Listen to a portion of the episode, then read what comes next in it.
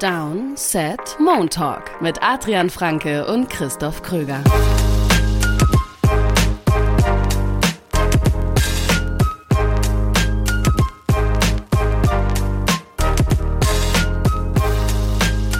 »23. Januar 2023. Eine neue Folge Montalk. Bisschen später als sonst. Erklärung gibt's bei Instagram. Äh, Ich kann schon so viel verraten. Ich bin schuld. Ich ganz alleine bin schuld und nicht Adrian Franke. Ja, ich meine, das passiert, ne? Also wer unser, unser Track Record würde ich sagen, jetzt wir sind, wir sind jetzt doch schon fünf Jahre dabei. Ähm, ich weiß gar nicht, ich glaube ein, zwei Folgen sind mal ausgefallen, mehr aber glaube ich auch nicht. Und manchmal gibt es halt eine kleine Fast nie. Verspätung. Ja, eine Ja. kleine Verspätung heute. Ähm, es gab da Verwirrungen in meinem Kopf. Ähm, aber wir schaffen es trotzdem noch, einen Montalk zu machen. Es wird kein Diensttalk, wie befürchtet. Wir wollen, wir müssen über die Divisional Round Games sprechen. Es gibt auch einiges zu besprechen. Aber ich glaube, ich wiederhole einfach das, was ich letzte Woche versehentlich gesagt habe. Wildcard-Wochenende schon das Geilste im Jahr. Ich hab's dir ja geschrieben, letzte Nacht irgendwann, äh, als das Niners Cowboys-Spiel lief, was ja dann tatsächlich ein ziemlich gutes Spiel war, auch wenn es jetzt nicht Ey, spektakulär war, aber es war ein sehr, sehr Es war intensiv. Ja. Genau. Aber die Wildcard-Runde war unterhaltsamer. Ich finde, das muss man schon klar sagen. Ja. Also, die Spiele, wo wir eigentlich dachten, in der, in der Divisional-Runde, die werden so die Hochkaräter. Ja, die waren es halt jetzt nicht so geil. Immer wie gesagt, Cowboys, Niners, kommen wir gleich dazu.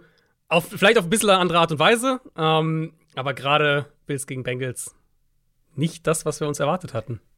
Und das lag vor allem an den Buffalo Bills. Lass uns mit dem Spiel reinstarten. Die Bengals schaffen es wieder ins Conference Championship Game in der AFC.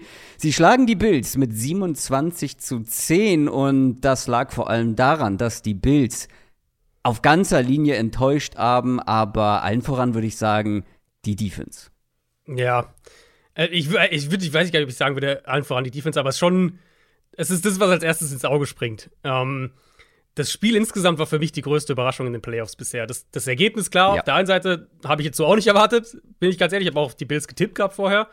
Ähm, aber das war wirklich ein Spiel, wo alle Schlüsselduelle einfach krass anders gegangen sind, als ich das erwartet hatte. Und das krasseste war natürlich das, worauf du ja auch, schätze ich mal, primär eben anspielst, und das ist das an der Line of Scrimmage gewesen. Ja. Ähm, Bills Defense gegen Bengals Offense eben. Das war ja das Thema vorher. Wir haben so viel, wir haben drüber gesprochen, alle haben drüber gesprochen.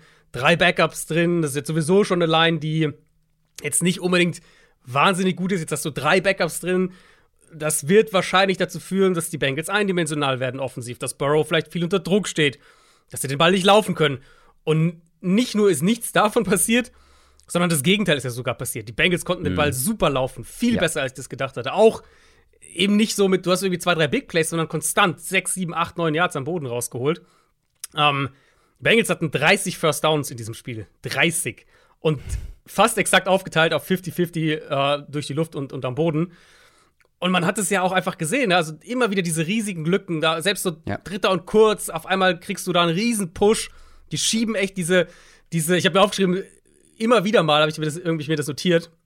Ähm, die schubsten die Bills Front durch die Gegend. Und in der Anfangsphase dachte ich echt so, okay, wir kommen, bekommen so ein bisschen das Spiel, was wir gedacht haben. Burrow, dieser Elite-Game-Manager, super effizient, verteilt den Ball gut, sehr, sehr schnell. Und halt dabei nicht nur klein-klein, sondern findet auch seine Big Plays. Und so beschützen sie die, die Line. Und je länger das Spiel ging, desto klarer wurde es, dass sie die Line gar nicht schützen müssen. Und dann an irgendeinem Punkt war die Line wirklich eine Stärke in dem Matchup, vor allem im Run-Blocking. Ich, ich finde, sie Ja, ja, hatten genau.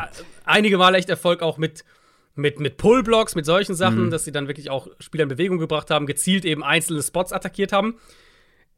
Aber, also, ich sag das, ich glaube, ich weiß gar nicht, ob ich das jemals schon im Podcast gesagt habe, weil eigentlich hasse ich den Ausdruck, das sozusagen über, über NFL-Spieler. Aber ich finde, die Bills Front hat soft gewirkt in dem Spiel.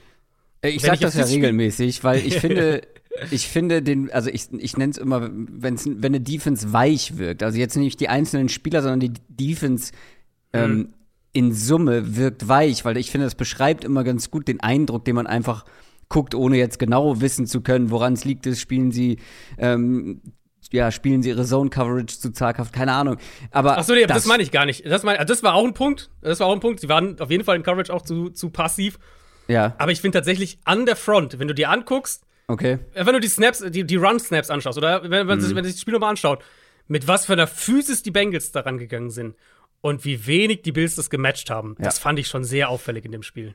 Ja, da gehe ich komplett mit. Mir ist halt auch noch aufgefallen, dass ja, es gab dieses unerwartete Mismatch, muss man ja fast sagen, an der Ja. Line of Scrimmage. Und Ja. äh, wir haben auch bei, oder du hast es mir bei WhatsApp noch mal geschrieben, es ist peinlich, wenn man sich anguckt, wer da gegen wen spielt. Du hast es gerade gesagt, bei den Bengals drei Backups irgendwie in der Line und auf der anderen Seite steht äh, Shaq Lawson First Round Pick, Ed Oliver First Round Pick, Greg Rousseau First Round Pick, AJ Epinesa Second Round Pick. Ähm, Boogie Basham, Second Round Pick. Also da ist so viel Draft, äh, Draft-Kapital Ja. in Ja. dieser Front und man hat nichts davon gesehen. Gleichzeitig würde ich aber auch sagen, dass halt dahinter auch vieles nicht so lief, wie man das erwartet hat. Und Tredavious White hat in meinen Augen kein gutes Spiel gemacht. Und der muss ja der, der Nummer 1 Cornerback sein, der da irgendwie, Ja. ja dann gegen mindestens immer einen dieser starken Bengals Receiver irgendwie ähm, ja, bestehen, bestehen kann, hatte kein gutes Spiel. Generell wirkte es halt auch in der Secondary über lange Strecken. Ich finde, hinten raus wurde es dann immer besser, ähm, aber gerade zu Beginn des Spiels, so erstes, zweites Viertel, hatten die Bengals Receiver auch einfach viel Platz. Gleichzeitig haben die Bengals es, finde ich, auch im Passspiel clever gemacht. Da war jetzt nicht so, es gab zwar ein paar Big Plays, aber jetzt nicht so, wie man das auch mal von den Bengals letztes Jahr vor allem gesehen hat. Es kam viel halt über schnelles, kurzes Passspiel, was wir jetzt in den letzten Wochen häufiger bei den Bengals gesehen Mhm. Genau, haben, dass sie halt genau. damit versuchen, die Defizite in der Pass Protection Genau.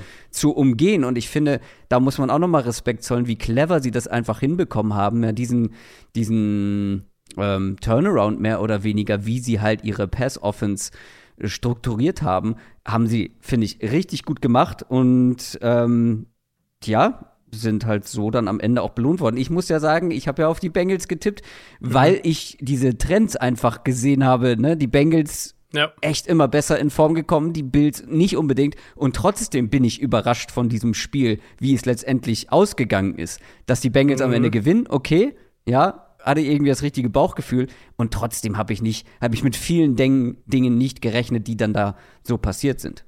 Ja, also das, womit ich am ehesten noch gerechnet hatte, weil da hatten wir ja auch in der Preview drüber gesprochen. Ich habe ja auch, ähm, ich habe ja das Spiel kommentiert auf The Zone. Das war auch ein Thema, was wir im Vorlauf aufgegriffen haben, auch mit den, mit den Stats eben ähm, Burrow in unter 2,5 Sekunden, weil er sich da so gesteigert hat. Weil das, ist- das ist ja so ein Teil dieser Geschichte dieser Bengals-Saison Genau. einfach, wie gut sie darin und vor allem Burrow darin geworden ist, eben mit dem Quick Game zu gewinnen. Und Quick Game heißt ja eben nicht einfach nur, du wirfst den Ball immer drei Yards und versuchst dann irgendwie auf den First Down zu kommen, sondern Quick Game heißt ja, heißt ja auch vor dem Snap Matchups finden. Wie kannst du trotzdem ein gewisses vertikales Element in deiner Offense haben, auch wenn du den Ball sehr schnell loswirst? Und da war Burrow in meinen Augen dieses Jahr der beste Quarterback Ja. in der Kategorie. Und, und das war so die Waffe, wo ich dachte, okay, das ist das, was für die Bengals spricht. Hat man dann Ja. am Anfang auch gesehen, aber dass sie halt dann wirklich eine komplette Offense umsetzen können mit, mit Shotplays, mit dem Run-Game, das habe ich niemals gedacht. Und ich war, muss ich wirklich sagen, ich war super beeindruckt von dem, was sie da gespielt haben. Das war von, von vorne bis hinten einfach eine super abgezockte Vorstellung.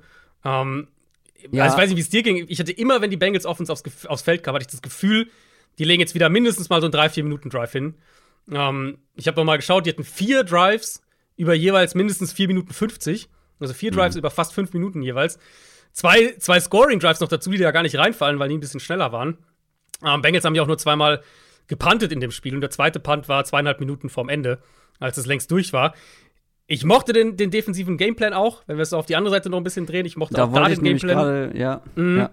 Ähm, das war ja so ein bisschen eine Frage, wie kann Cincinnati das ausnutzen, dass Allen immer wieder mal Probleme mit dem Blitz hat dieses Jahr, weil wir hatten ja das Extrembeispiel Miami letzte Woche und wir alle wussten oder sind davon ausgegangen, die Bengals werden jetzt nicht so viel blitzen wie Miami, aber sie haben mehr geblitzt, als wir das von ihnen kennen. Sie haben ihre, sie haben ihre, den Slot Corner haben sie regelmäßig gebracht, generell Defensive Backs aus ein bisschen tiefer aus dem Raum als Blitzer gebracht, freie Rusher kreiert, ähm, viel Druck mit diesen Blitzes auch kreiert. In der zweiten Halbzeit haben sie das dann ein bisschen runtergefahren, aber also sie haben da einen super Mix auch gefunden und das war, hey, also man kann es nur so sagen, es war eine absolut abgezockte Vorstellung.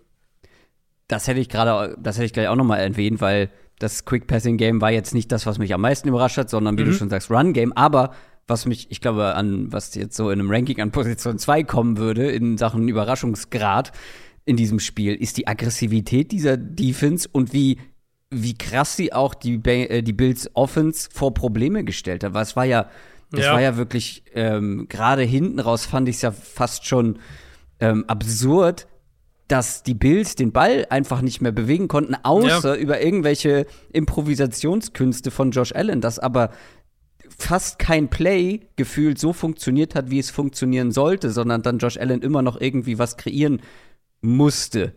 Woran genau das liegt, aber dass sie eben auch dann so viel Druck machen konnten über die Front. Ähm, klar, hier hat man natürlich auch äh, O-Line-Probleme schon erwarten können bei den Bills, aber dass sie es dann halt auch eben, wie du schon gesagt hast, so aggressiv spielen, so viel blitzen, weil das hatten wir ja gesagt, ähm, weil letzte Woche hat man damit Josh Allen Probleme bereitet. Gleichzeitig haben wir auch gesagt, ja, die Bengals eigentlich kein, kein Blitzing-Team, keine Blitzing-Defense, keine, die sonderlich aggressiv ist. Und da hat man sich dann auch schon ein bisschen auf den Gegner angepasst und hatte damit auch ziemlich großen Erfolg. Ja, wenn wir das dann ein bisschen weiterdrehen auf die Bills, dann ich finde es schon, also ich finde es ein bisschen alarmierend jetzt zu sehen, wie diese Offense sich auch entwickelt hat im Laufe des Jahres und jetzt dann vor allem eben auch so die letzten Wochen, diese beiden Spiele jetzt, wo du ja, also ich finde in zwei, in beiden Spielen so ein bisschen verschieden, auf verschiedene Art und Weise das hässliche Gesicht gesehen hast von der Offense. Gegen Miami, so das Spiel, wo sie es halt wirklich selber wegwerfen, ne? Allen diese Fehler macht, zu aggressiv sind, sich selbst keinen Rhythmus geben.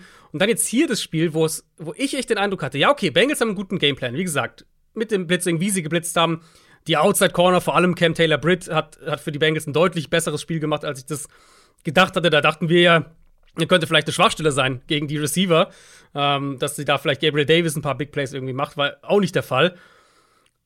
Okay, guter Gameplan, aber ich finde, was, was ich echt vermisst habe, defensiv wie offensiv bei den Bills, war, dass sie sich anpassen dann im Laufe des Spiels, dass sie dann sagen, okay, ne, das funktioniert nicht, defensiv, diese softe Coverage, das funktioniert nicht, die laufen über uns drüber, wir müssen was anderes machen. Offensiv, wir finden wieder keinen Rhythmus. In dem Fall war es weniger so, dass Allen da irgendwie Sachen zu sehr, ne, zu viel vertikal gegangen ist. Gab es auch ein, zwei Szenen, gab ja wieder ein, ein Dritter und Dritter und zwei, glaube ich, oder sowas, ja. wo er tief, tiefen Shot versucht. Ähm, aber es war für mich wirklich eher sowas, wo ich gesagt habe, hier siehst du die Schwachstellen in der Offense. Und die Schwachstellen in meinen Augen ist einmal, Buffalo hat Probleme damit, wenn sie mehr mal über ein Run-Game kommen müssten. Wenn du sagst, okay, im Passspiel, wir finden gerade nicht so richtige Antworten. Wir haben eine, wir haben eine Foundation im Run-Game. Wir haben da irgendwie eine, eine Basis im Run-Game, auf die wir ja, uns stützen können. Das haben sie nicht so wirklich. Und dann haben sie hier natürlich auch die Line of Scrimmage relativ klar verloren, vor allem was das Run-Game angeht. Gegen eine gute Bengals Front. Ähm, dann eben die Offensive Line als eine Schwachstelle. Ich glaube, wir müssen über das Play-Calling sprechen. Wir müssen über Allen eben, der insgesamt wieder unrund war. Und dann, finde ich, muss man das auch noch mal ansprechen, die Playmaker hinter Stephon Diggs. Und da fehlt mehr, als wir das vor der Saison gedacht haben, fehlt da die konstante Qualität, weil Gabriel Davis eben nicht diesen Sprung gemacht hat. Knox und McKenzie sind gute Roleplayer, aber halt nicht die Stützen einer Offense so. Und, und ähm, plötzlich haben wir ein Team, das ziemlich viele Baustellen hat, das äh, auch in dieser Offense sind einige, gerade auf der defensiven Seite, einige Leute, die äh, Free Agent werden, Poyer, Edmonds unter anderem, Jordan Phillips auch, Shaq Lawson. Da werden einige auch, auch ja, wichtige Spieler, Roleplayer, Starter ähm, werden da Free Agent. Und wir haben halt eigentlich ein Team, wo dieses Jahr das All-In-Jahr war. Ja, wo sie Ja. dieses Jahr eben wirklich mit Von Miller und ab nächstem Jahr ist der Capit von Josh Allen bei, bei 40 Millionen oder sowas. Und dieses Jahr war noch bei, ich glaube, 16. Also der, der, dieser ganze Kader, die Timeline für den Kader war eigentlich die letzten beiden Jahre, da, da mal ins Super Bowl zu kommen. Und das haben sie nicht geschafft. Und jetzt ist halt echt die große Frage, wie gehen sie diese Baustellen an? Wie gehen sie in diese nächste Phase von ihrem Roster-Building? Und das halt ohne, ohne, wie wir es jetzt bei den Chiefs zum Beispiel gesehen haben, ohne einen Titel in der Tasche zu haben, dass du dann eben sagst, und jetzt stellen wir uns anders auf. Und das ist halt mega, mega bitter. Was man bei all der Kritik natürlich nicht vergessen darf, ist, dass ähm, man den Offensive Coordinator verloren hat, der jetzt Ja, ja. an seiner neuen Wirkungsstätte äh, wahrscheinlich zum Coach of the Year geworden ist mit Brian Dable. Und das scheint nicht ganz so spurlos an dieser Offense vorbeigegangen zu sein, Also dieser der Wechsel auf Offense, dieser ja. Position. Genau, ich glaube an der gesagt? Offense. Defense? Nee, nee, Offense nee, nee, natürlich. also ich stimme dir zu an der Offense. Ich glaube, ähm, das zum einen, aber ich glaube auch gerade was Josh Allen angeht. Also Dable hatte, glaube ich, einen großen Einfluss auch, in, was die Entwicklung von Allen angeht. Mm. Also Und- wenn man die Performances von äh, Daniel Jones dieses Ja. Jahr sieht, Ja, Ja. genau, ne, muss man ja eigentlich zu dem Schluss kommen. Und Ja. ich finde halt, also ja, ich glaube, Playcalling ist auf jeden Fall auch ein Thema, aber ich finde auch, dass man sagen kann, es gab genug Plays, wo du drauf guckst und sagst, Josh Allen, nimm den fucking Checkdown, wirf den Ball fünf Yards. Es ist First Down, du musst nicht 40 Yards tief gehen. Und unter Dable hat das besser geklappt in meinen Augen. Ja. Weiß ich natürlich nicht, wie die genauen Dynamiken da sind, ne? wer dann sagt, wer dann in, in der Analyse am Montag sagt, hier, schau mal, Josh, da hast du dreimal den Checkdown offen, nächste Woche nimmst du das, ob das vielleicht der neue Offensive Coordinator anders angeht, keine Ahnung. Aber ich finde, das ist auch Teil dieser Sache und das ist dann eben vor allem natürlich das Coaching auch spezifisch, was Josh Allen angeht. Und ich finde, da haben wir dieses Jahr in manchen Bereichen bei Allen einen Rückschritt gesehen und da muss er nächstes Jahr, vor allem was die Konstanz angeht, wieder deutlich besser mhm. werden. Absolut. Und wie gesagt, die Bengals sind jetzt weiter. Bevor wir zum Bengals-Gegner kommen, dann nächste Woche, lass uns auf das NFC-Duell schauen, was wir eben schon angesprochen haben. Es war wirklich super intensiv. Ein defensiv geprägtes Spiel zwischen den Dallas Cowboys und den San Francisco 49ers. Die 49ers mit Brock Purdy gewinnen am Ende mit 19 zu 12. Und Brock Purdy war der bessere Quarterback in diesem Spiel auf dem Feld. Und das lag vor allem daran, dass Dak Prescott gar nicht, gar nicht gut war. Und mhm. die Cowboys, glaube unterm Strich auch absolut verdient verloren haben. Ja, ja, muss also verdient vor allem halt wegen der Offense. Ich meine, die Cowboys Defense hat ein tolles Spiel gemacht. Die Cowboys Defense um, hat ein ähm, sehr gutes Spiel gemacht, aber wenn dein genau. Quarterback und auch ein, zwei andere in dieser Offense, ich möchte jetzt mhm. nicht nur auf Dak Prescott rumhacken, wir können gleich noch auf ein, zwei ja. anderen Beteiligten oder über ein paar andere Beteiligten sprechen, aber wenn halt ja ein Quarterback so eine Performance liefert, mhm. dann wird es schwierig.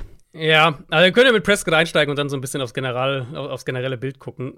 Mhm. Ich meine, Prescott Du kennst meine Meinung zu Prescott. Wenn, wenn ihr den Podcast hört, wisst ihr das. Ich sage das immer. Für mich ist er einer der frustrierendsten Quarterbacks in der NFL, weil er so inkonstant ist. Ja, Und jetzt schau dir die letzten drei Wochen an. Ja, schau dir die letzten drei Wochen an. Du hast dieses Horrorspiel gegen Washington. Eins deiner schlechtesten seit, wahrscheinlich seit Jahren. Dann hast du dieses Spiel gegen die Bucks. Vielleicht sein bestes Spiel ever für die Cowboys. Und dann hast du ja. dieses Spiel die Woche drauf. Und das ist halt für mich, das ist das, wieso ich bei den Cowboys mich so wahnsinnig schwer damit immer tue, ähm, mit denen all in zu gehen. Weil ich mir dann denke, ja, da ist eine richtig, richtig tolle Defense. Die können, die haben offensiv eine gute Line, die haben einen Nummer 1 Receiver. Ähm, okay, Waffenarsenal dahinter, bisschen ähnliches Thema wie bei den Bills, da ist sicher noch Luft nach oben. Aber ich vertraue einfach nicht drauf, dass der Quarterback das über einen, einen Stretch von 4, 5, 6 Spielen auf diesem Level abruft, was du dann halt brauchst, um in den Playoffs auch dann zu gewinnen. Und das hier war halt wirklich, du hast halt, ja, also einfach viel zu viele gravierende Fehler. Diese, die erste Interception super late, wirft er den noch nach außen. Ja, da kann Gallup auf jeden Fall auch den Ball entgegenkommen. Also will ich jetzt also, nicht zu 100% auf Deck schieben, aber er ist schon viel zu spät, der Wurf. Was mich halt hier besonders frustriert bei beiden Interceptions, er scheint halt gewisse Defense-Spieler einfach nicht zu sehen. Also ja, hier ist natürlich bei der ersten hm. Äh, würde ich noch mal doppelt unterstreichen, Michael Gallup muss da entgegengehen, weil, mhm. also wenn das eine handelsübliche Comeback-Route war, dann kommst du dem Ball so lange entgegen, gleichzeitig schräg zur, zur Sideline. Also äh, du kommst auf jeden Fall entgegen. Es ist ein Comeback. Du bleibst nicht einfach stehen.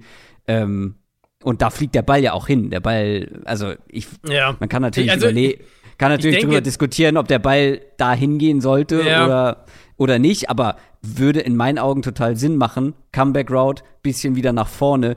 Ähm, Gerade wenn der, wenn der ähm, Receiver dann noch ein, zwei Schritte Vorsprung hat, mhm. aber er geht mhm. ja gar nicht in Richtung Ball.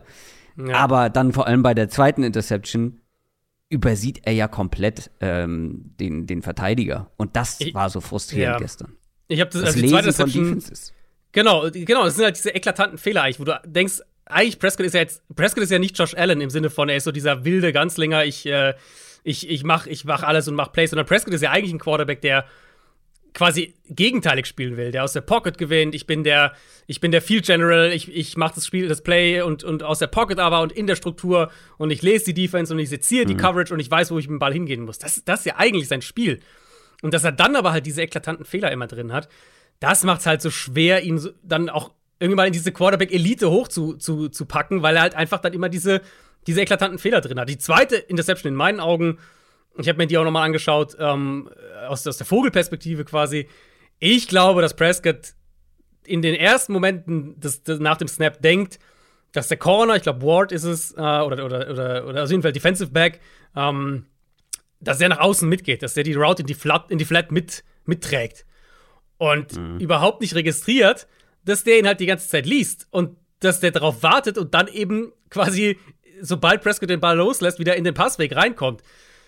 Der hätte ihn ja schon abfangen müssen eigentlich und dann Fred Warner fängt halt den, die Tipped-Interception mhm. ab. Er hätte ja noch eine dritte haben müssen, ne? als sie da drei Minuten vor ja. Schluss den Drive starten und, und Greenlaw eigentlich, eigentlich den, den Pick 6 hat, der das Spiel beendet. Ja. Es ist nur kein Pick, weil der Linebacker halt den Ball nicht fängt. Aber sonst, das ist auch eine üble, üble Entscheidung von, von Prescott und dann, ähm, ja, beim, muss, also die Sequenz war ja generell super bitter. Das war ja das, wo sie nochmal die Chance hatten, jetzt so Touchdown Drive, dann können sie es ausgleichen. Erster Wurf muss eigentlich ein Pick 6 sein. Beim zweiten hat er Gallup tief und unterwirft ihn. Sonst wäre das mhm. ein Monster-Play gewesen, wäre 40 Yards oder sowas gewesen. Und dann kurz danach ähm, panten sie halt. Also, ja. Und es ging ja dann auch genauso weiter. Sie hatten ja dann noch mal eine Chance, auch wenn die relativ gering war, aber sie hatten ja trotzdem noch mal Zeit auf der Uhr und lagen sieben Punkte hinten. Und dieser letzte Drive war ja, das war ja, ja dermaßen ja. skurril, fast, ähm, fast der Safety da beim, beim ersten Play ist Stimmt, es, glaube ich. In, den, in Armstead reinrennt quasi. Ja. Genau, da rennt er in Armstead rein, hat Glück, dass der fast überrascht davon ist, jetzt mhm. hier diese Chance zu haben. Ey, Kommt dann ich glaube, ganz weg. ehrlich, ich glaube, Armstead hat, hat, zurückgezogen, weil er Angst hatte, den Roughing the Passer zu kassieren. weil wenn der durchzieht, dann. Ja, ja. Also, ne? Ähm, und ich habe es ja eben gesagt, man muss hier auch über andere Personen in der Offense sprechen, die einfach nicht gut gespielt haben. Wir haben schon über Michael Gallup gesprochen. Dann müssen wir über Dalton Schulz sprechen, der mhm. in diesem letzten Drive zweimal oh. absolute ja. No-Gos macht, Rookie-Mistakes macht. Und zwar zweimal nicht out of bounds gehen kann, es nicht schafft. Und beim ersten Mal kann mir keiner erzählen, ähm, dass er alles dafür gegeben hat. Es sieht nämlich aus, nee. als würde er so vom Verteidiger abprallen äh, und rechnet gar nicht damit als würde er die Regeln nicht kennen. Das ist, ja, dass genau, nicht klar ist, er, muss vorwärts nach außen gehen. Genau. Sondern, er ja. muss vorwärts nach außen gehen. Es bringt nichts, wenn er dann vom Verteidiger wieder zurückgeschoben wird und dann out mhm. of bounds geht. Und beim zweiten Mal, er muss den rechten Fuß runterkriegen. Er muss ja. zumindest versuchen, die, die Zehen dann noch in Bounce zu bekommen. Schafft er nicht, weil er es eben auch gar nicht versucht. Zwei, zwei wirklich katastrophale Fehler ja. in meinen Augen. Äh, und ja, gut, das letzte Play ist natürlich. Ähm, weiß man auch nicht genau, was man sich dabei gedacht hat mit, mit äh, Sieg als Center. Armer Sieg, ey, wird so komplett gesteamrollt, wird einfach komplett in den Boden gerammt. Ich habe auch keine ja. Ahnung, warum da der Running Back den Center spielen muss, warum es nicht der Center sein kann. Also, ja. Also, ich finde, was man in dem Spiel halt auch gesehen hat, jetzt haben wir, haben wir viel über Deck gesprochen und über die individuellen Fehler. Schulz am Ende war natürlich mega bitter. Also, zum einen muss man da kommen wir gleich noch über zu, die 49ers zur Niners-Perspektive, genau, muss man ja. natürlich klar sagen, das war eine, eine unfassbare Vorstellung von dieser Defense. Aber um die Cowboys rund zu machen, ähm, ich finde, jetzt einfach nur, nur auf die Offense geschaut. Ich finde, dass die Offensive Line das gar nicht schlecht gemacht hat, zumindest im Pass-Blocking. Ähm, ich mhm. finde, dass sie da nicht jetzt irgendwie überrannt wurden, so wie wir das von anderen Lines teilweise auch gesehen haben, gegen, gegen die 49ers. Was ich halt mega auffällig fand, und das ist halt so bitter, weil es im Prinzip die gleiche Story letztes, letztes Jahr war, als sie auch gegen die Niners rausgeflogen sind in den Playoffs. Du hast, finde ich, wieder gesehen, dass diese Kellen Moore Dak Prescott Offense einfach massive Probleme bekommt, wenn die Nummer 1 Option weggenommen wird. Und dass dann mhm. eben die Explosivität fehlt, dass der Plan B fehlt. Und CD Lamp hatte seine einzelnen Momente, aber über weite Strecken haben sie ihn ganz gut neutralisiert. Und als dann noch Tony Pollard raus musste, verletzt, ja. dann hat ihnen einfach dieses Playmaking-Element gefehlt. Und das konnten sie letztes Jahr gegen die Liners nicht kompensieren in den Playoffs und sie konnten es dieses Jahr wieder nicht kompensieren. Und dann okay, kann man über Playcalling sprechen, ne? gerade früh im Spiel zu lange an diesen Early Down Runs festgehalten, die nicht mhm. funktioniert haben. Und wenn du dann halt eine Offense spielst, die ja eh schon sehr auch auf Quick Game ausgelegt war, dann kommst du in lange Down- and Distance-Situationen. Und wenn du so gegen die Niners Defense spielst, eben übers Quick Game kommen, Kurzpassspiel, aber den Ball nicht laufen kannst, ähm, dann verlangst du halt von deinem Quarterback auch schon sehr, sehr viel. Das muss man schon sagen, weil dann hast du halt eine Defense, die dir keine Räume gibt. Das ist halt die Qualität dieser Niners Defense. Die geben dir dann nicht nur diese Front, was sie damit machen können. Wie gesagt, also gegen den Run waren sie stark, aber ich, gegen den Pass haben sie jetzt ja nicht das Spiel komplett an sich gerissen. Das war das dahinter, das war die Coverage dahinter. Und, mhm. und da haben sie halt Dallas wirklich keine Räume gegeben und die Cowboys waren nicht in der Lage, Räume oder Matchups zu, ähm, zu erzwingen. Und das, wie gesagt, das war letztes Jahr genauso. Wir haben es ja schon angedeutet, auch die Defense der, der Cowboys hat so gespielt, dass man am Ende sagen kann, ja, mit einer bisschen besseren Offense-Performance hätte man hier mhm. wirklich durchaus eine Chance gehabt, dieses Spiel auch zu gewinnen, weil sie haben Ja. der 49ers Offense das Leben wirklich sehr, sehr schwer gemacht. Und trotzdem würde ich sagen, Brock Purdy hat das den Umständen entsprechend richtig gut gelöst. Also da gab es also gerade die Front der Cowboys hat ja richtig Druck gemacht, Purdy einige Sacks verhindert können. Ähm, die Cowboys haben es geschafft, dieses, dieses Quick-Passing-Game oder dieses mittellange Quick-Passing-Game so ein bisschen wegzunehmen. Also es gab wenig diese typischen Situationen, irgendwie Debo Samuel oder sonst wer bekommt den Ball in, in Space und dann gibt es viele Yards after the catch. Gab es kaum diese Situation. Ähm, das Laufspiel, ja, hinten raus konnten sie damit ähm, Ja, ganz gut Zeit von der Uhr nehmen, aber, aber am Anfang super wenig. Ja. Ähm, ja, wie gesagt, also ich würde sagen, Purdy hier ähm, im, Ver also im Vergleich zu letzter Woche hier das bessere Spiel gemacht, auch wenn es nicht so spektakulär war. Aber wie gesagt, die Cowboys Defense hat ihm das Ganze auch sehr schwer gemacht. Ja, es war, es war wirklich, du hast ja manchmal so Spiele, die halt low scoring sind. Und man fragt sich so ein bisschen, ist es jetzt schlechte Offense oder gute Defense? Und hier war es wirklich gute Defense auf beiden Seiten. Ähm, Cowboys Line, ich fand es auch gerade gerade früh im Spiel, es war ja auch so eine Story in Dallas eben nach dem Playoff aus letztes Jahr, dass sie halt gesagt haben, wir haben die, wir haben die Physis nicht matchen können von den Niners. Wir konnten da nicht mitgehen. Da, das war eine meiner ersten Notizen in diesem Spiel, als ich, wenn ich die Cowboys Defense die ersten zwei, drei Drives auf dem Feld gesehen habe. Das ist eine andere, eine, eine andere Defense. Das ist eine Defense, die mit dieser Physis mitgehen kann. Und ähm, also wie gesagt, ich, ich muss ja mal überlegen, es stand, es stand, ne, es stand 6 zu 6. Äh, ähm, dann, dann haben selbst bei dem, bei dem, ähm, bei dem Touchdown-Drive, den, wo McCaffrey am Ende den Touchdown hat, dieser Kittel-Catch, wo er Ja. fünfmal durch die Luft jongliert, das ist ja dann auch natürlich ein bisschen allem- Glück einfach. Natürlich ist es Glück und äh, Purdy, ich will jetzt nicht unnötigerweise hier wieder kritisieren, aber auch hier gab es wieder ein, zwei Würfe mit ein bisschen mehr Glück auf, auf Cowboys Seite. Ja, genau. Das Einmal ein Turnover gewesen. Einmal, Genau. wo er nach links scrambled und dann Mhm. wirklich aus einer unmöglichen Position ein tiefes Ding wirft. Und ich glaube, Ayuk weit unterwirft. Ja. Ähm, das hätte auch gut und gerne mal eine Interception sein Ayuk können. hat, hat Und eine gerettet auch, ja. Ja, genau. Und äh, guckt euch mal an bei dem von dir angesprochenen Kittel-Catch, wie knapp Trevor Dix ähm, Mhm. da an dem Ball vorbei rauscht, wo Kittel ihn dann noch mal wieder Ja. zu sich zieht. Das sind, das sind Zentimeter, die da entschieden haben über Incomplete und Complete. Also das war, ja, äh, viele Kleinigkeiten, die dann für die 49ers auch gelaufen sind. Genau, und das soll jetzt nicht irgendwie den Sieg schlecht reden für die Niners, aber unterstreicht Nein. halt einfach, wie eng das war. Und Ja. das war eben der. Also ich würde, okay, ich würde sagen, das, den Punkt müssen wir vielleicht noch ansprechen. Das war zum einen der Verdienst der Defenses auf beiden Seiten. Es war aber auch der Verdienst der Head Coaches, die sich in meinen Augen unterboten haben gegenseitig, was, äh, was Game Management angeht. Also was da teilweise an Punts äh, gecallt wurde in der gegnerischen Hälfte, ähm, das fand ich schon eklatant. Und selbst wenn du okay, wir antizipieren hier eher ein Field-Position-Spiel, eher so ein bisschen defense-orientiert. Wir wollen jetzt nicht den Ball an der gegnerischen 40-Yard-Line oder sowas denen geben. Also an irgendeinem Punkt musst du schon auch dann mal, finde ich, so ein bisschen aus dem, aus dem Denkmuster dann ausbrechen und sagen, wir haben hier Vierter und Fünf an der gegnerischen 40-Yard-Line. Selbst wenn wir das jetzt nicht schaffen und wir sagen, okay, es ist ein defensiv geprägtes Spiel, dann muss, müssen die ja immer noch 30, 40 Yards erstmal überbrücken können. Glauben wir wirklich, dass sie das machen oder glauben wir das nicht? Und wenn wir, das, wenn wir sagen, unsere Defense ist stark und wir haben hier ein defensives Spiel, dann, also ich finde, da musst du an irgendeinem Punkt schon dann mal sagen, jetzt vertraue ich unserer Offense, dass sie dieses eine Play machen. Und das haben sie beide, haben beide Headcoaches nicht gemacht. Ähm, McCarthy steht natürlich jetzt mehr im Mittelpunkt, weil die Cowboys es verloren haben, aber Shannon war da ja keinen Deut besser. Ja, aber Glückwunsch an die 49ers. Das Brock Purdy-Märchen geht einfach in die nächste Runde. Und im nächsten Spiel trifft man dann auf die Eagles, über die sprechen wir gleich. Die. Oder wollen wir die Eagles kommen? Die Eagles können wir ja wirklich schnell abhaken. Können die Eagles auch schnell, eben? ja, können wir mal, Weil, also, das wird ein ultra hochklassiges Spiel dann nächste Woche. Mhm. Die 49ers gegen die Eagles, freue ich mich sehr drauf. Die Eagles haben hier nochmal ein richtiges Ausrufezeichen gesetzt, äh, indem sie die Giants komplett dominiert haben, von Anfang bis Ende. Am Ende war es ein 38 zu 7. Schade drum, aber ich glaube, aus Giants Sicht auch irgendwo zu verkraften, nachdem man Ja. weit besser abgeschnitten hat, als man das erwarten konnte. Trotzdem, das Ausrufezeichen ähm, von den Eagles, sowohl offensiv als auch defensiv, ist riesengroß.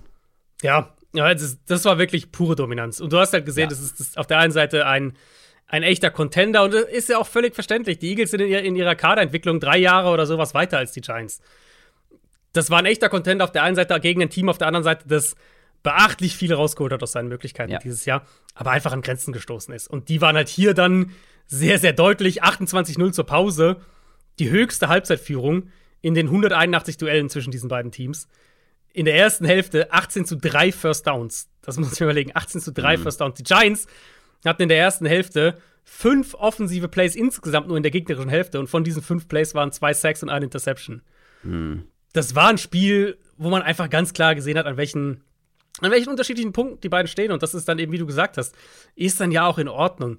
Es war natürlich heftig zu sehen, wie krass die Eagles die ja. Line of Scrimmage dominiert haben. Vor allem defensiv, aber aber auf beiden es war Seiten. aber auch irgendwo zu erwarten, ne? Also ein Stück weit, hatten wir ja, nicht beide, genau. hatten wir nicht beide Evan Neal? Nee, wir hatten unterschiedliche ähm, X-Faktoren, glaube ich, aber Evan Neal, der nicht gut gespielt hat dieses mm. Jahr in seinem Rookie-Jahr gegen Reddick, der gegen einfach Reddick, ja. Der einfach brutal im Pass Rush Ja. ist, aber die ganze Front und das war ein unglaubliches Mismatch, ja. Genau. Und das auf der einen Seite, und, und da, das war ja eben so, okay, da haben die Giants einfach, wenn du so dominiert wirst an der Line, dann kannst du auch mit tollem Scheming und so weiter und Playdesigns, irgendwann findest du halt keinen Ausweg mehr. Und auf der anderen Seite des Balls war es ja auch so. Die Eagles hatten eine Success Rate im Run-Game von 62 Prozent. Das ist eine unglaubliche Zahl. Ähm, dass die Giants Big Plays am Boden zulassen, da hatten wir ja auch oft drüber gesprochen, auch in der Preview auf das Spiel. Aber hier waren es ja wirklich diese kontinuierlich positiven Runs. Ähm, die hatten am Ende 17 Rushing First Downs in dem Spiel, die Eagles. Die, hatten, die Eagles hatten mehr Rushing First Downs, als die Giants First Downs insgesamt hatten. in Und wer Spiel. war Nummer 1 Rusher? Wenn du so fragst, ich weiß es tatsächlich nicht, aber wenn du so fragst, kannst du ja Gain Gainwell sein. Absolut. 112 Yards, Kenneth. Gainwell, Masterclass. Ey, hat mich wirklich, hat mich glücklich gemacht. Er hat Ja, ja. hat's allen gezeigt in dem Spiel. Hat er noch, den, noch, noch ein, auch einen Big Play Run ähm, drin gehabt. Und Touchdown. ja. Genau, was ich mir aufgeschrieben habe, die Giants haben es nie geschafft, die Eagles aus ihrer Komfortzone zu holen. Und wenn du ein Spiel dominierst und komplett ungefährdet gewinnst, ohne dass du deine Komfortzone verlassen musst, das ist für mich der Inbegriff von Dominanz. Und Ja. das war wirklich hier genau das, was passiert ist. Jetzt kriegen wir im NFC Championship Game, ich würde sagen, ich weiß nicht, ob du es anders siehst, aber ich würde sagen, die beiden komplettesten Kader in der NFL gegeneinander. Über Quarterback-Position kann man dann streiten, aber die beiden komplettesten Kader in meinen Augen, was, glaube ich, ein tolles Duell wird. Und bei den Giants natürlich jetzt die große Frage, wie gehst du diese Offseason an? Was machst du mit Daniel Jones? Was machst du mit Saquon Barkley? Ich glaube, drei Receiver sind Free Agents. Also, die haben einige Fragen jetzt, die sie beantworten müssen. Auch natürlich, wie aggressiv wollen sie jetzt sein? Oder gehen sie jetzt erstmal noch weiter in den Rebuild, trotz dieser überraschend starken Saison? Ja, spannende Tage auf jeden Fall oder spannende Wochen und Monate für Giants-Fans, definitiv. Auf der anderen Seite in der AFC gibt es die Neuauflage aus dem letzten AFC Conference Championship Game. Die Chiefs gegen die Bengals. Die Nummer 1 gegen die Nummer 3. Und auch darauf freue ich mich sehr. Die Chiefs mussten am Ende oder mussten grundsätzlich so ein bisschen zittern gegen die Jaguars. Haben wir ja auch irgendwo erwartet. Der Grund war aber vor allem, dass äh, Patrick Mahomes massiv angeschlagen gespielt hat, sich früh verletzt hat. High Ankle Sprain ist dann danach Ja. rausgekommen. Er hat sich durch dieses Spiel gequält. Chad Henney, finde ich, hat ihn zwischenzeitlich auch gut ersetzt. Oh, ich glaube, mit einem fitten Mahomes wäre das deutlicher geworden. Aber so war es spannend. So war es am Ende ein 27 zu 20. Und ja, Mahomes hat seinen Heldenstatus nochmal manifestiert. Ja, da müssen wir natürlich vielleicht ganz am Ende noch kurz drauf schauen, was das eventuell fürs, fürs Championship Game bedeuten könnte. Aber wenn ich für das Spiel hier, Chiefs Jaguars, wenn ich da Talking Points machen würde, ähm, und ich habe gleich ein, zwei Details so, aber der übergreifende Punkt, der, der für mich in dem Spiel sichtbar war und, und aus dem sich die anderen Sachen dann ergeben letztlich, ist einfach, dass die Chiefs dann doch nochmal eine deutlich höhere individuelle Qualität einfach in dem Kader haben. Und das hat verschiedene Ausprägungen, dass die Jaguars zum Beispiel versucht haben, viel aggressiver zu sein als in Woche 10 und Mahomes viel geblitzt haben. Aber Mahomes hat Auswege gefunden, vor allem als er noch, als, als die Knöchel noch beide gesund waren, hat er individuell Auswege gefunden. Dann später haben sie die Blitzes gut mit der Protection aufgenommen. Sie waren sehr effizient gegen das Blitzing, haben da offene Receiver kreiert. Und dann auf der anderen Seite eben, dass die Jaguars ihren Gameplan, denke ich, relativ klar unter der Prämisse angegangen sind, dass sie die Chiefs Front nicht blocken können. Und dann sehr, sehr Quick-Game-lastig waren, Ball schnell raus. Und das macht dich natürlich eindimensional. Eine andere Ausprägung war, obwohl sie all diese Ressourcen in ihr Linebacker-Core investiert haben, keine Antwort auf Travis Kelsey. Überhaupt keine, Ey. strukturell nicht, individuell nicht. 17 Ey. Targets. 17 Targets. Ja, warte, ähm, ich habe eine hab ne richtig schöne Stat aus der ersten Halbzeit. Da ist er 18 mhm. Routes gelaufen, hatte da schon 11 Targets und 10 Catches. Bei 18 Routes. Der hat fast jedes Mal den Ball bekommen. Ja, und, und ja, es war ja, es war ja nichts eigentlich tief, sondern es war eigentlich fast alles underneath und eben ganz Aber, viel für First Downs also, und natürlich die Touchdowns. Ich habe eine, eine, eine grundsätzliche Sache hat mich schon sehr gewundert im Ansatz von den Jaguars. Also gerade als sich das Spiel dann so entwickelt hat und man gemerkt mhm. hat, ja, Travis Kelsey und das Run-Game irgendwo auch, wir müssen hier irgendwas tun. Und gerade auch wenn du dir anschaust, wo sind die Chiefs stark, und dann noch mit der, mit der Verletzung von Mahomes, wo er natürlich auch eingeschränkt war in seinem Bewegungsradius, war, also wieso haben die nicht viel mehr versucht, die Mitte einfach irgendwie alleine mit Manpower ja. zuzukriegen? Weil es gab immer wieder Runs, die dich gekillt haben. Es gab immer wieder Travis Kelsey Targets durch die Mitte, die dich gekillt haben. Und schau doch mal an, wer da auf Outside unterwegs ist. Zwing doch oder versuch Mahomes aus der Pocket tief oder nach außen die Bälle bringen zu müssen. Ich glaube, dann hättest du durchaus häufiger auch die Chance gehabt, die in lange Third Downs zu bekommen. Aber so halt immer wieder diese Plays, alles, was sich so ähm, inside von den Hashes abgespielt hat, hat die Jaguars dann immer weiter gekillt.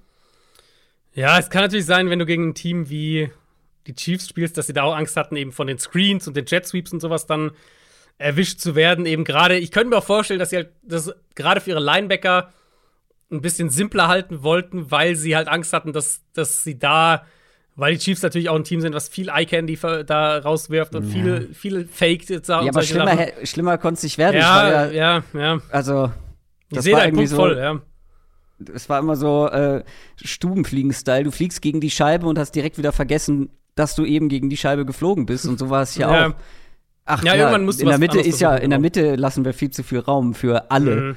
Ähm, ah ja, nee, komm, machen wir noch mal. So. Ja, es war so ein bisschen frustrierend wie das von den Bills letztlich, die dauernd in, in ihren in diesen Soft Coverages, Coverages saßen und halt immer ja, wieder genau. da Completions zugelassen haben. Und du fragst dich so irgendwann, irgendwann musst du es doch mal, okay, ich verstehe, ja. du hast einen Gameplan, aber irgendwann ähm, mal versuchen, halt auch mal was anders zu machen. Ja, ja. und ich würde, also ich würde dieses Argument mit der individuellen Qualität auf, ich habe das auf zwei Punkte vor allem, äh, wo ich das nochmal so ein bisschen im Detail mir aufgeschrieben habe. Das ist einmal halt die Fehler der Jaguars. Also ja, aber Holmes natürlich dann auch mit, mit nur einem funktionierenden Bein noch zweite Halbzeit echt echt viel Gutes gemacht, aus der Pocket gespielt. Aber natürlich war die Offense dann limitiert ein Stück weit. Die Jaguars, das, die Chance war da für die Jaguars, in, in dieses Spiel nochmal zu kommen und es vielleicht sogar zu gewinnen, wer weiß. Mit die einer haben besseren halt Offensleistung, ja. Genau, und ich finde, ja, Offense auch, aber ich finde, du musst aufs ganze Team sehen. Du hast Olokun, der die Interception fallen lässt, und beim mhm. gleichen Drive lassen sie dann einen 98 Jahr Touchdown Drive eben von Chad Henney zu. Und das darf nicht passieren. Also wenn, wenn ja, da Henney genau. reinkommt für einen Drive, darfst du nicht einen 98 Jahr Touchdown Drive zulassen. Ähm, Aber gleichzeitig, ja, natürlich, ähm, das, das war wirklich ein Killer. Aber gleichzeitig, ich finde schon, dass du, wenn du wenn die Offense besser gespielt genau, hätte, ja. wenn da mehr funktioniert hätte, dann wäre das ja auch noch mal noch enger geworden äh, aufgrund ja. der Voraussetzungen einfach. Aber du hast äh, Christian Kirk, der da diese lange Bombe durch die Finger, durch die Hände rutschen genau. lässt, also diesen langen Ball, der eigentlich ziemlich gut kommt von von mhm. Lawrence. Du hast wieder ein bisschen Turnover-Pech. Ähm, du hast dann im vierten Quarter ein Fumble und eine Interception. Ähm, die gegen ja, vor allem der Fumble, wie der Fumble halt, das war Agnew eben, das war ja auch eine bittere Sequenz. Das war, glaube ich, genauso, dass Kirk ja da gerade kurz raus war, war ja angeschlagen und dann Agnew eben so dieses kritische Target bekommt und sie sind da ja kurz vor der Endzone eigentlich. Ja. Und, und da hätten sie mit dem Touchdown, ich glaube, auf drei Punkte hätten sie wieder rankommen können. Und dann, äh, ja, fummelt er halt den Ball und sie, und sie haben den Turnover und dann eben genau die Interception von Lawrence ganz zum Schluss. Ja, da hat leider nicht viel gestimmt, aber was überhaupt nicht gestimmt hat und was zwar zu erwarten war, wenn auch vielleicht nicht in der ähm, ja nicht ganz so drastisch die Protection. Also wie oft kam da denn bitte einfach Blitzer genau. ungeblockt durch? Also da hat ja nicht nur die Pass-Blocking-Qualität nicht gestimmt, sondern auch die Absprache, die Abstimmung ja. äh, in der Protection war ja komplett lost und das killt dich dann einfach. Da kann Trevor Lawrence noch so gut spielen. Mhm. Wenn dir da immer jemand anblockt, irgendwie auf dich zurauscht, dann wird es sehr, sehr schwierig. Genau, das war der zweite Punkt, den ich mir aufgeschrieben habe. Also der eine Punkt eben, dass diese individuelle Qualität angeht, jetzt neben Kelsey und so weiter, aber eben der eine Punkt, die, die Fehler, die sie einfach individuell gemacht haben und dann eben der zweite Pass Rush der Chiefs gegen das Blocking der Jaguars. Und da, das war einfach so ein Mismatch. Ähm, ja. Selbst bei der Interception war es ja so, dass, dass, dass sie, ich glaube, das Safety blitzt und ist frei durch und Lawrence kann gar nicht richtig in den Wurf gehen. Und dann ist der Ball halt zu kurz und, und Watson kann ihn abfangen. Das war ja auch, also es war ja auch ein Play, wo, wo sie eben einen, einen Rusher schnell auf Lawrence durchbekommen. Ähm, ich glaube, wenn der Gameplan der Jaguars nicht so extrem schon darauf ausgelegt gewesen wäre, dass sie sowieso den Ball sehr schnell werfen wollen, dann mhm. hätte wahrscheinlich ein Spiel, wo Lawrence irgendwie bei 45% seiner Dropbacks unter Druck gewesen wäre. Das war so der andere Punkt, wo ich sage, da, ähm, da hat man die, die individuelle Qualität einfach doch so ein bisschen gesehen, dass die Jaguars halt, natürlich sind die eine der positiven Stories dieses Jahr, das ist ja überhaupt keine Frage. Aber wo man eben da sagen muss, da müssen sie noch besser werden. Und selbst in diesem Spiel würde ich ja sagen, am Anfang war ich eigentlich positiv überrascht davon, wie sie den Ball am Anfang bewegt haben, offensiv. Ähm, da ist auch den Ball auch gelaufen, ganz gut am Anfang. Dann haben mhm. sie wirklich dieses tolle, tolle Design zu Kirk, der da aus dem Backfield die, die vertikale Route läuft, am Ende gegen den Defensive Lineman steht. Aber dann hast du eben, du hast dann halt relativ schnell gesehen, okay, jetzt haben wir diesen einen Drive haben wir jetzt hingekriegt, aber so einen richtigen Plan B haben wir nicht. Weil da fehlt dann halt einfach irgendwo noch die, die, wie gesagt, die individuelle Qualität, ob das Blocking ist, ob das Outside Receiver ist. Mhm. Und das ist ja auch hier wieder ähnlich wie bei den Giants. Das ist ja auch völlig verständlich, dass, dass du da noch Defizite im Kader hast. Und da gehe ich, also aus Jaguars Sicht, wenn ich jetzt Jaguars-Fan wäre, gehe ich trotzdem aus der Saison und habe ein sehr, sehr gutes Gefühl für die Zukunft absolut eins der spannendsten Projekte. Du kannst mit Trevor Lawrence absolut zufrieden sein, mit Doug Peterson und was er da in der kurzen Zeit geschafft hat. Die Neuzugänge mit Evan Ingram, Christian Kirk, ähm, auf die du aufbauen kannst in der Zukunft.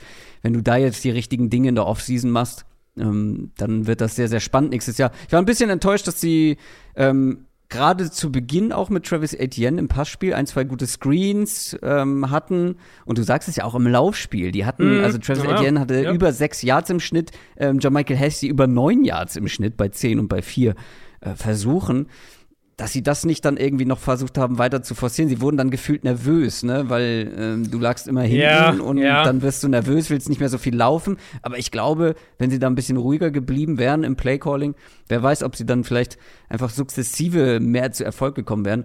Hypothetisch, aber trotzdem hätte ich natürlich, auch weil es mein X-Faktor äh, mein X war, Travis Etienne gerne noch mehr, so ein bisschen mehr im Passspiel mhm. gesehen, weil ich nach wie vor glaube, dass, das, dass er die Qualität hat und dass die Chiefs eben da anfällig waren ja. oder gewesen wären, wenn sie das mehr forciert ja. hätten. Ja, und das kann dann auch damit zusammenhängen, dass sie, vielleicht haben sie an irgendeinem Punkt gesagt, wir, wir kriegen nicht mal mehr diese Screens geblockt, sozusagen, sondern wir müssen, mhm. wir müssen den Ball, wir müssen den Ball noch schneller loswerden. Diese Zeit, dass sich so ein Screen entwickelt, die haben wir nicht mal mehr. Nochmal, das Spiel, das wäre da gewesen und sie, es hat nicht ja, so genau. viel gefehlt. Und ja, das war dann mit Mahomes angeschlagen. Wenn er fit gewesen wäre, vermutlich wäre es deutlicher gewesen. Thema, ja. Aber das kann dir, also aus Jaguars Sicht, das ist ja trotzdem absolut ermutigend, dass du ja. in der Wildcard-Runde dieses Spiel drehst und dann in der Division-Runde ja. in Kansas City einen Fumble davon entfernt bist, mehr oder weniger, das vielleicht auf drei Punkte zu verkürzen, ziemlich spät im Spiel. Ja.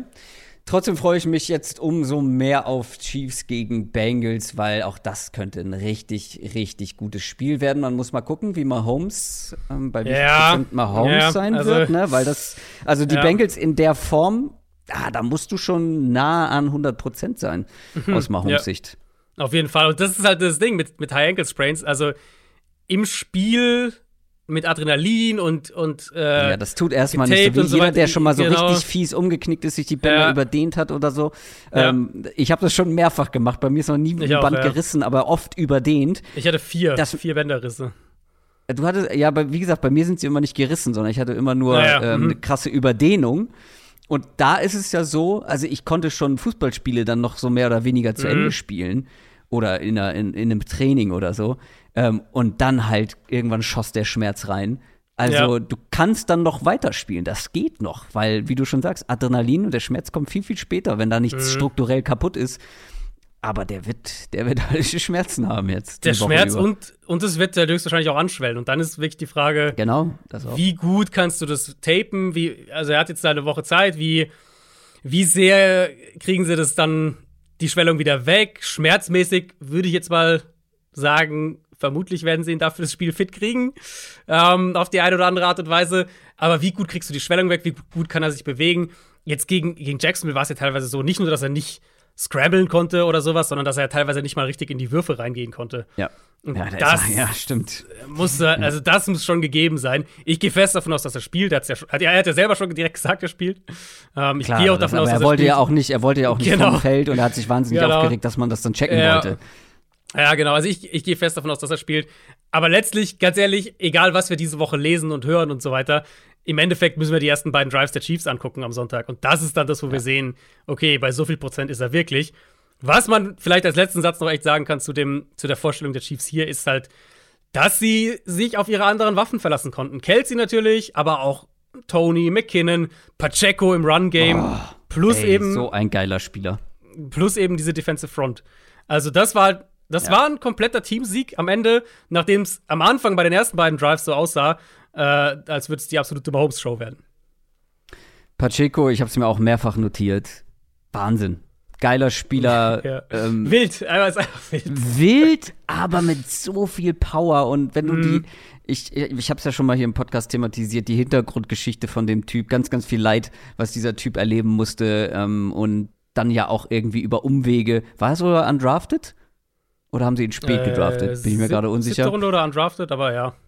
Ähm, ganz, ganz spät und jetzt einfach so ein wichtiger Spieler für diese Offense. Ja, ich glaube, wir können uns sehr auf diese beiden Conference Championship Games mhm. freuen. Beide wirklich auf Augenhöhe. Beide können sehr, sehr spannend sein. Ich hoffe, dass Mahomes so fit wie möglich ist. Aber es erhöht natürlich trotzdem die Chancen der Bengals, die, wie gesagt, auch mit ordentlich Rückenwind in dieses Spiel gehen. Aber was war der größte Skandal an diesem ganzen Spieltag, Adrian? Ähm, dass du vergessen hast, wann wir aufnehmen? Ja, ähm, kann man so sehen. Lag vielleicht aber auch nur daran, dass du mich eiskalt ignoriert das, hast bei deiner The Zone-Übertragung. Eiskalt. Ja. Ich habe ich hab überlegt, ob ich einen Shoutout machen soll. Ähm, ja, du wusstest doch, dass die Leute sehen, von wem die Frage. Ich habe eine Frage bei Twitter gestellt, weil ja, ich dachte mir, äh, ich gucke jetzt hier endlich mal eine, weil sonst bist du ja immer so spät nachts dran, meistens donnerstags, da gucke ich ja, ja nicht, mhm. gucke ich ja nicht live. Ähm, und hier endlich war Adrian live bei der Arbeit. Ja, war sehr gut. Ähm, sehr schön, sehr ich, schön. ich mag ja Günther Zapf auch sehr gerne. Mhm. Und trotzdem dachte ich mir, komm, ich schick mal, ich schick mal einen Tweet mit Hashtag Endzone, schicke ich mal rüber. Mal gucken, ob sie mich dran nehmen. Und dann kam ich auch direkt dran. Und äh, man hört nur so einen kleinen Schmunzler von Adrian, äh, als er die Frage liest. Aber es war ja klar, dass dann ganz viele Leute sehen, ah, Moment, den Twitter-Handle kenne ich aber irgendwoher. Und stimmt, dann ging es ja. natürlich bei Twitter los. Oh, Adrian hat dich ignoriert. Adrian will dich klein halten. So nämlich. Das ist der größte Skandal. ich finde, du hast genug TV-Airtime. Du musst nicht noch mehr dazu. ja, ich war endlich im Fernsehen. Toll. Ja. Hat mich gefreut. Sehr schön. Das war Montag, ein bisschen verspätet, aber dafür auch so ausführlich, wie ihr das von uns gewohnt seid. Am Donnerstag gibt es natürlich die Preview auf die beiden Spiele dann nächste Woche. Ich glaube, da können wir uns alle drauf freuen, oder? Absolut, absolut. Also ist, man kann, glaube ich, einen fairen Case machen, dass das die vier besten Teams dieser Saison sind. Und mhm, das sollte, ja. das, das klingt so in der Idee, Idee, sollte das immer so sein, dass die vier besten Teams auch im Championship-Game spielen. Ist natürlich oft nicht der Fall. Ähm, ich finde, hier kann man echt argumentieren, dass die vier besten Teams, jeweils die beiden besten aus beiden Conferences, auch im Championship Game spielen. Und dementsprechend sollte das sehr, sehr, sehr, sehr gut werden. Dann hören wir uns am Donnerstag spätestens wieder. Ich wünsche euch noch einen schönen Montag. Macht's gut. Ciao. Ciao, ciao.